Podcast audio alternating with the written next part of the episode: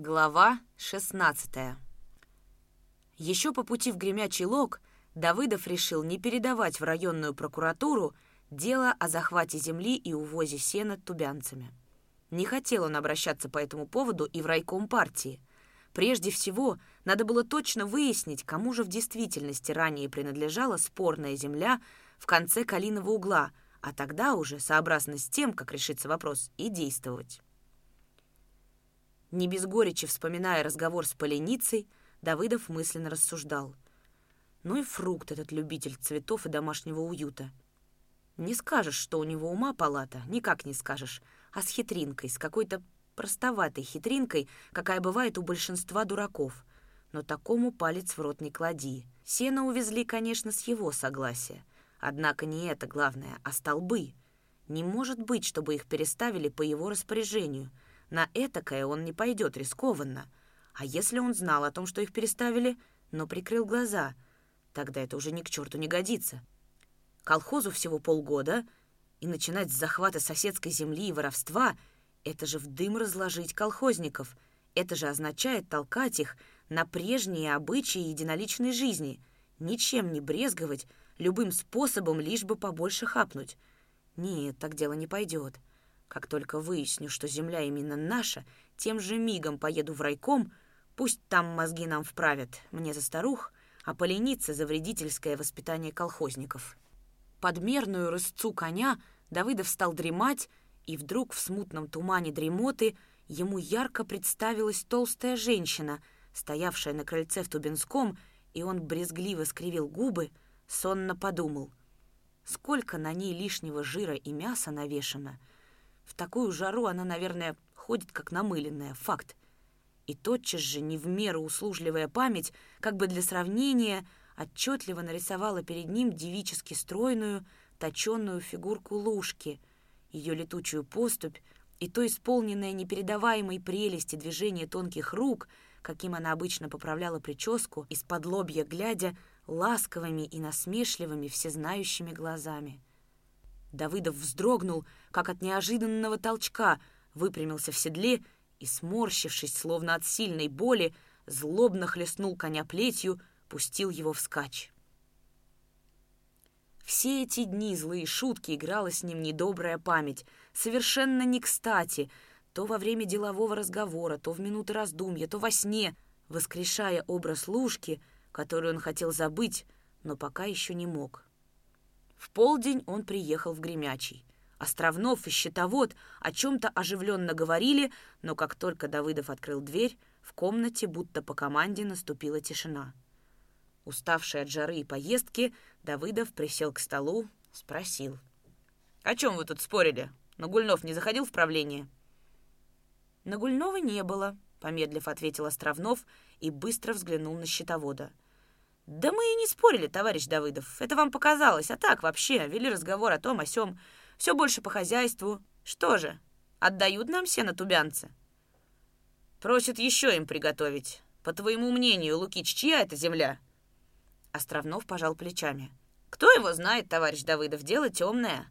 С первоначалу эта земля была нарезана Тубинскому хутору, это еще до революции было, а при советской власти верхняя часть Калиного угла отошла к нам. При последнем переделе, в 26-м году, тубянцев еще потеснили, а где там проходила граница, я не знаю, потому что моя земля была в другой стороне. Год-два назад там косил титок, Самоуправно косил или потихоньку прикупил эту землицу у кого-нибудь из бедноты? Сказать не могу, не знаю. А чего проще? Пригласить районного землеустроителя, товарища Шпортнова. Он по старым картам сразу разберется, где тянули границу. Он же и в 26-м году проводил у нас землеустройство. Кому же знать, как не ему? Давыдов радостно потер руки, повеселил. Вот и отлично. Факт, что Шпортной должен знать, кому принадлежит земля. А я-то думал, что землеустройство проводила какая-нибудь приезжая партия землемеров — Сейчас же разыщи щукаря, скажи, чтобы немедленно запрягал в линейку жеребцов и ехал в станицу за шпортным. Я напишу ему записку». Островнов вышел, но минут через пять вернулся, улыбаясь в усы, поманил Давыдова пальцем. «Пойдемте на сеновал, поглядите на одну чуду». Во дворе правления, как и повсюду в хуторе, стояла та полуденная безжизненная тишина, какая бывает только в самые знойные летние дни. Пахло вянущей под солнцем муровой, от конюшни несло сухим конским пометом, а когда Давыдов вышел к сеновалу, в ноздри ему ударил такой пряный аромат свежескошенной, в цвету, чуть подсохшей травы, что на миг ему показалось, будто он в степи возле только что сметанного душистого прикладка сена. Осторожно открыв одну половинку двери, Яков Лукич посторонился, пропустил вперед Давыдова, сказал в полголоса. «Полюбуйтесь-ка на этих голубей. Сроду и не подумаешь, что час назад они бились не на живот, а на смерть. У них, видать, перемирие бывает, когда спят. Первую минуту, пока глаза не освоились с темнотой, Давыдов ничего не видел, кроме прямого солнечного луча сквозь отверстие в крыше, вонзавшегося в верхушку небрежно сложенного посреди сарая сена, а потом различил фигуру спавшего на сене деда Щукаря и рядом с ним свернувшегося в клубок Трофима. Все утро дед за козлом с кнутом гонялся, а за раз, видите, вместе спят, уже громко заговорил Яков Лукич. И дед Щукарь проснулся, но не успел он приподняться на локте, как Трофим, пружинисто оттолкнувшись от сена всеми четырьмя ногами, прыгнул на землю, нагнул голову и многообещающе и воинственно несколько раз тряхнул бородой. «Видали, добрые люди, каков черт с рогами?» Вялым расслабленным голосом спросил Щукарь, указывая на изготовившегося к бою Трофима. «Всю ночь, как есть, напролет шастался он тут по сену, копырялся, чихал, зубами хрустел и на один секунд не дал мне уснуть, проклятый. Утром до скольких разов сражались с ним, а за раз, пожалуйста, примостился рядом спать, нелегко его принесла мне под бок, а разбудили его, на драку анафема готовится. Это как можно мне при таком преследовании жить? Тут дело смертоубийством пахнет. Либо я его когда-нибудь жизни решу, либо он меня поддыхало саданет рогами и поминай, как звали дедушку Щукаря. Одним словом, добром у нас с этим рогатым чертом дело не кончится, быть в этом дворе покойнику. В руках у Щукаря неожиданно появился кнут, но не успел он взмахнуть им, как Трофим в два прыжка очутился в темном углу сарая и, вызывающе постукивая копытцем, светил оттуда на щукаря фосфорически сверлящими глазами. Старик отложил в сторону кнут, горестно покачал головой. «Видали, какая ушлая насекомая? Только кнутом от него и спасаюсь, и то не всегда, потому что он, анафема, подкарауливает меня там, где его проклятого сроду не ждешь так круглые сутки и не выпускаю кнута из рук. Никакого разворота мне от этого козла нету. Что не самое неподходящее место, там и жди его. К примеру, взять хотя бы вчерашний день. Понадобилось мне пойти в дальний угол за сарай по великой неотложной нужде. Поглядел кругом, козла нету. Ну, думаю, слава богу, отдыхает чертов Трофим где-нибудь в холодке или пасется за двором, травку щипает. Со спокойной душой отправился я за сарай и только что угнездился, как полагается, а он, проклятый, тут как тут подступает ко мне шашком, голову скособочил и уже норовит кинуться и вдарить меня в бок. Хочешь, не хочешь, а пришлось вставать. Прогнал я его кнутом и только что сызново пристроился, а он опять поворачивается из-за угла. До скольких разов он этак на меня искушался, так и перебил охоту. Да разве же это жизнь, а? У меня ревматизма в ногах, и я не молоденький, чтобы приседать и вставать до скольких разов, как на солдатском учении. У меня от этого дрожания в ногах получается, и в поясницу колики вступают – я из-за этого Трофима, можно сказать, последнего здоровья лишаюсь. И очень даже просто могу в отхожем месте помереть. Бывал, орлом я сидеть мог хоть полсуток, а теперь впору просить кого-нибудь, чтоб подмышки меня держали. Вот до какой срамоты довел меня этот проклятущий Трофим. Тьфу! Щукарь ожесточенно сплюнул и, шаря в стене руками, долго что-то бормотал и чертыхался. «Надо, дед, жить по-культурному, уборной пользоваться, а не скитаться за сараями», посмеиваясь, посоветовал Давыдов. Щукарь грустно взглянул на него, безнадежно махнул рукой. «Не могу, душа не позволяет. Я тебе не городской житель. Я всю жизнью привык на воле нужду править, чтобы, значит, ветерком меня кругом обдувало. Зимой, самый лютый мороз, и то меня в катух не загонишь. А как в ваше нужное помещение зайду, меня от тяжелого духа обмороком сшибает, того и гляди упаду. Ну, тут уж я тебе ничем помочь не могу. Устраивайся, как знаешь. А сейчас запрягай в линейку жеребцов и поезжай в станицу за землемером. Нужен он нам до зарезу. Лукич, ты знаешь, где живет на квартире Шпортной?» Не получив ответа, Давыдов оглянулся, но Островного и след простыл. По опыту, зная, как долги бывают сборы щукаря, он пошел на конюшню запрягать жеребцов. «В станицу смотаться в один секунд могу, это мне пара пустяков», — заверил дед Щукарь. «Но вот ты растолкуй мне один вопрос, товарищ Давыдов. Почему эта всякая предбывшая кулацкая животина, вся как есть, характером своих хозяев, то есть ужасная, зловредная и хитрая до последних возможностей, взять хотя бы этого супостата Трофима? Почему он ни разу не поддал подкопчик, ну, скажем, Якову Лукичу, а все больше на мне упражняется? Да потому что он в нем свою кулацкую родню унюхал. Вот он его и не трогает, а на мне всю злобу вымещает. Или возьмем любую кулацкую корову. Сроду она колхозной доярке столько молока не даст, как своей любезной раскулаченной хозяйке давала. Но это сказать и правильно. Хозяйка ее кормила и свеклой, и помоями, и прочими фруктами, а доярка кинет ей шматок сухого прошлогоднего сена и сидит, дремлет под выменем, молока дожидается. А ты возьми любого кулацкого кобеля, Почему он на одну бедноту кидается, какая в рванье ходит? Ну, хотя бы, скажем, на меня. Вопрос серьезный. Я спросил насчет этого у Макара, а он говорит, это классовая борьба. А что такое классовая борьба, не объяснил. Засмеялся и пошел по своим делам.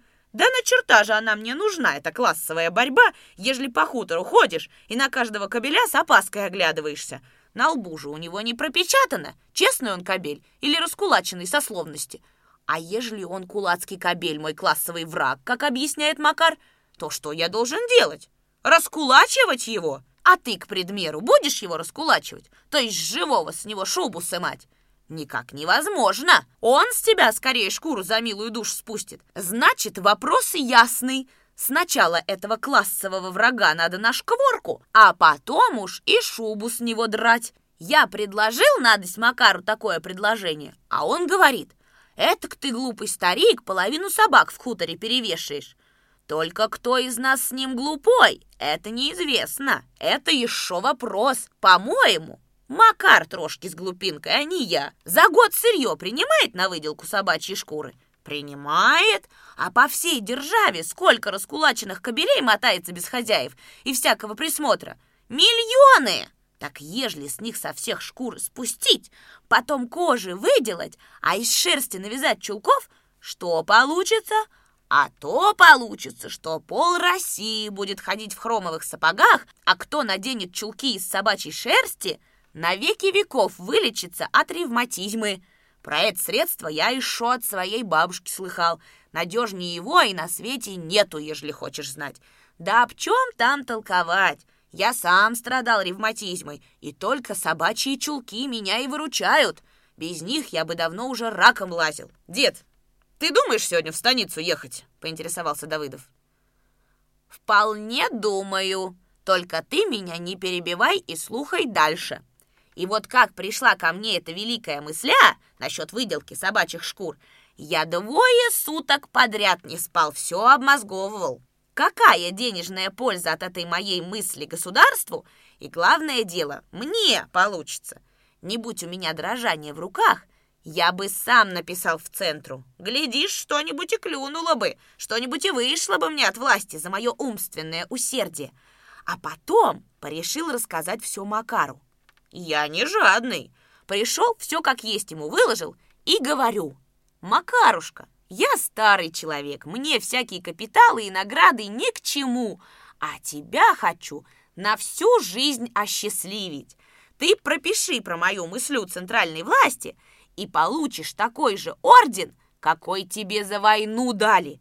Ну, а ежели к этому еще деньжонок тебе отвалит, мы их с тобой располовиним, как и полагается – ты, ежели хочешь, проси себе орден, а мне лишь бы на корову первотелку, али хотя бы на телушку-летошницу деньжат перепало.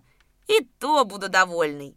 Другой бы на его месте в ноги мне кланялся, благодарил. Ну, Макарушка и возблагодарил. Эх, как вскочит со стулы, как пужнет меня матом.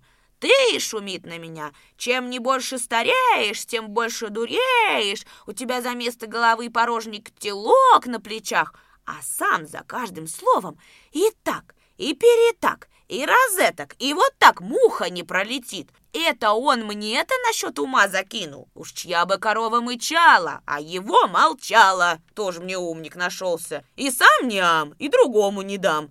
Я сижу, дожидаюсь, когда у него во рту пересохнет, думаю про себя. Пущай попрыгает, а все одно тем же местом на стол усядет, каким и раньше сидел. Как видно, уморился мой Макарушка ругаться, сел и спрашивает. «Хватит с тебя?»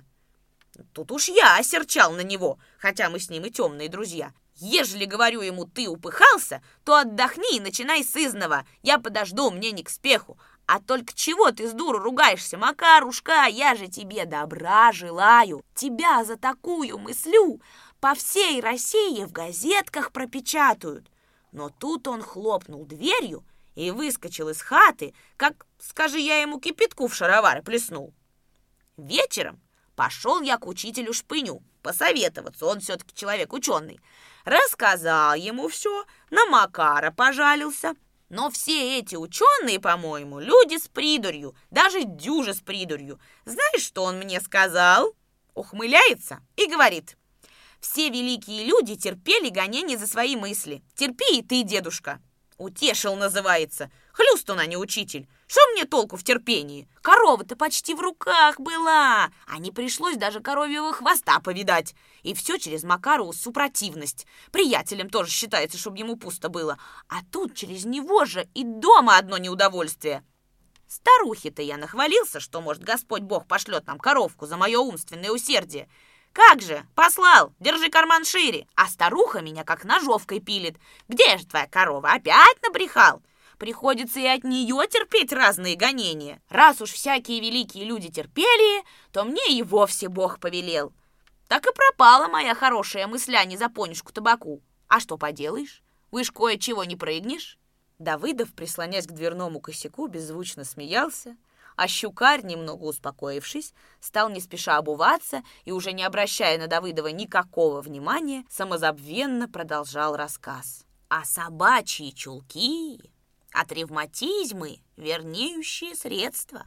Я сам в них всю зиму проходил, ни разу не снял, и хоть ноги к весне начисто сопрели, хоть старуха моя до скольких разов по причине собачьей вони меня из хаты выгоняла, а от ревматизма я вылечился и целый месяц ходил с переплясом, как молодой кочет возле курицы.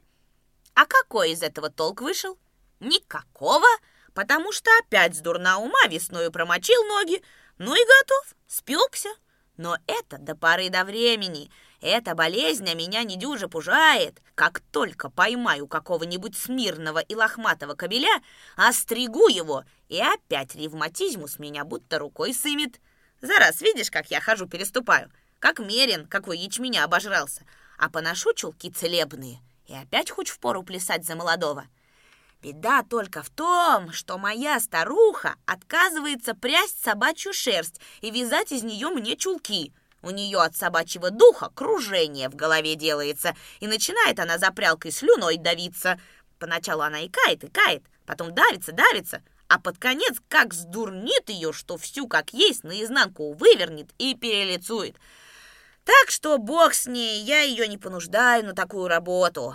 Сам я и мыл шерсть, сам просушивал на солнышке, сам и прял, и чулки вязал. Нужда, брат, заставит всякой пакости выучиться. Но это еще не беда, а полбеды. А беда в том, что старуха моя чистый аспид и Василиска позапрошлый год летом одолела меня ломота в ногах. Что делать? Тут и вспомнил я про собачьи чулки. И вот как-то утром Заманил я в сенцы соседнюю сучонку, сухарями заманил, и остриг ее догола, как заправский цирюльник. Только на ушах по пучку шерсти оставил для красоты, да на конце хвоста, чтоб ей было чем от мух отбиваться. Не поверишь, с полпуда шерсти с нее настриг. Давыдов закрыл ладонями лицо, простонал, задыхаясь от смеха. «Немного ли?» Но и более каверзные вопросы никогда не ставили деда Щукаря в тупик. Он небрежно пожал плечами и великодушно пошел на уступку.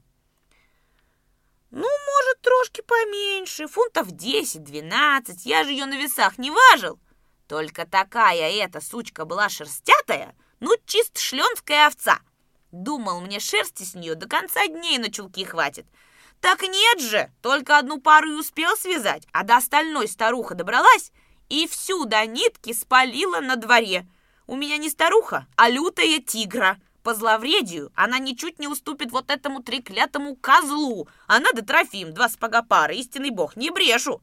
Одним словом, спалила она весь мой запас и разорила меня начисто.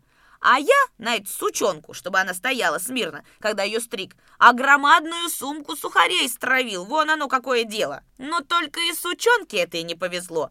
Вырвалась она от меня после стрижки. И вроде довольная была, что облегчил я ее от лишней шерсти. Даже хвостом с кисточкой помахал от удовольствия. А потом опрометью кинулась к речке, да как глянула на свою отражение в воде и завыла от стыда. После мне говорили люди, что она по речке бродила, не иначе хотела утопиться от позора.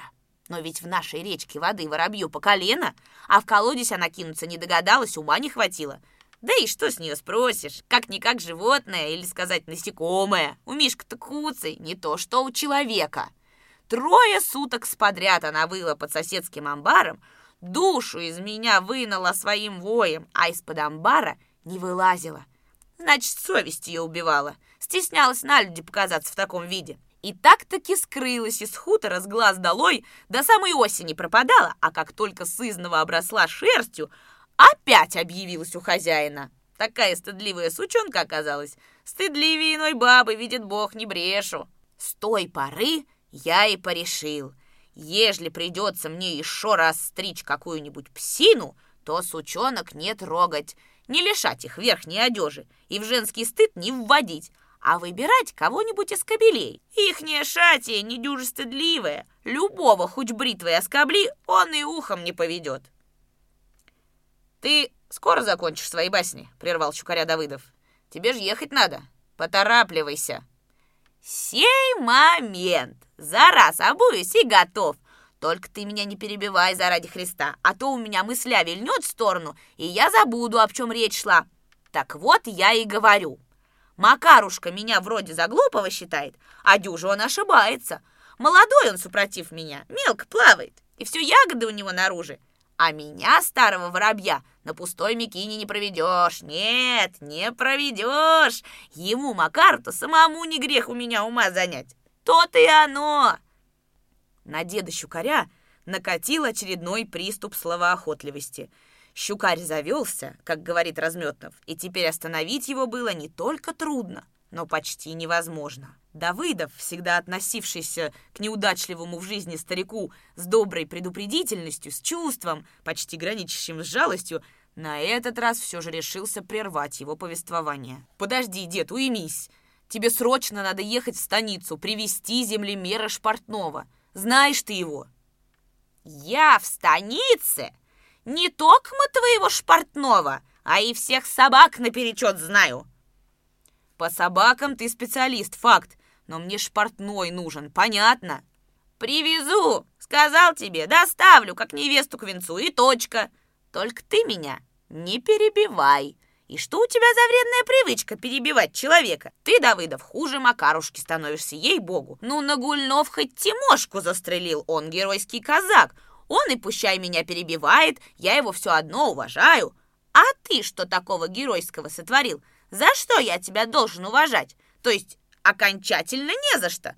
Застрели ты из револьверта вот этого черта, козла, какой мне всю жизнью испоганил. И я за тебя до смерти буду Богу молиться и уважать тебя буду не хуже, чем Макара.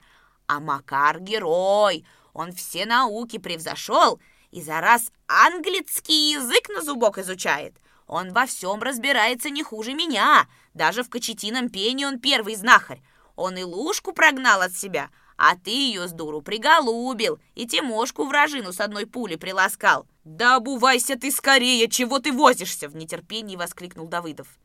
Дед Щукарь, кряхтя и ворочаясь на сене, буркнул. «Ремешки на чириках завязываю, не видишь, что ли? В потемках черт их завяжет!» «Да ты выйди на свет!» «Как-нибудь завяжу и тут». «Да, так вот какой он, мой Макарушка.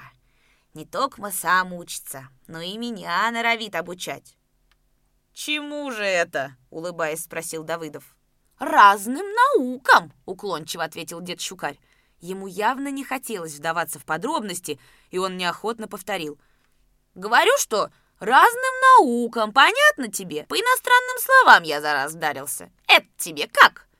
«Ничего не понимаю. По каким иностранным словам?» «А раз ты такая бестолочь, то нечего и спрашивать!» Уже с досадой проговорил дед Щукарь и обиженно засопел, открыто выказывая недовольство столь назойливыми вопросами. «Иностранные слова тебе нужны, дед, как мертвому припарке. Ты собирайся попроворнее!» По-прежнему улыбаясь, попросил Давыдов. Щукарь фыркнул, как рассерженный кот. «Попроворнее!» — скажет тоже. «Проворность нужна, когда блох ловишь, да когда от чужой жены ночью бежишь, а за тобой муж ее гонится, да на пятки наступает. Кнута вот никак не найду, зараза его возьми. Только что в руках держал, и вот он как сквозь землю провалился, а без кнута я и шагу ступить боюсь из-за козла. Слава богу, нашел. А картуз где? Ты его не видал, товарищ Давыдов, моего картуза? Он же у меня в головах лежал. Эка память-то не лучше худого решета стала. Ну, слава богу, нашел и картуз. Теперь вот только зипун найти, и я готовый. Ах, нечистый дух, Трофим! Не иначе он его в сено. Теперь ищи его до ночи. Вспомнил! Зипун-то у меня дома остался. Да и на что он мне нужен в такую жару? Зачем бы я его сюда приносил? Давыдов выглянул в дверь, увидел, как Островнов взваживает запряженных в линейку жеребцов и ласково оглаживает их, что-то тихонько приговаривая. Яков Лукич уже запрек, а ты все собираешься. Когда ты перестанешь возиться, старый капун?» — сердито воскликнул Давыдов.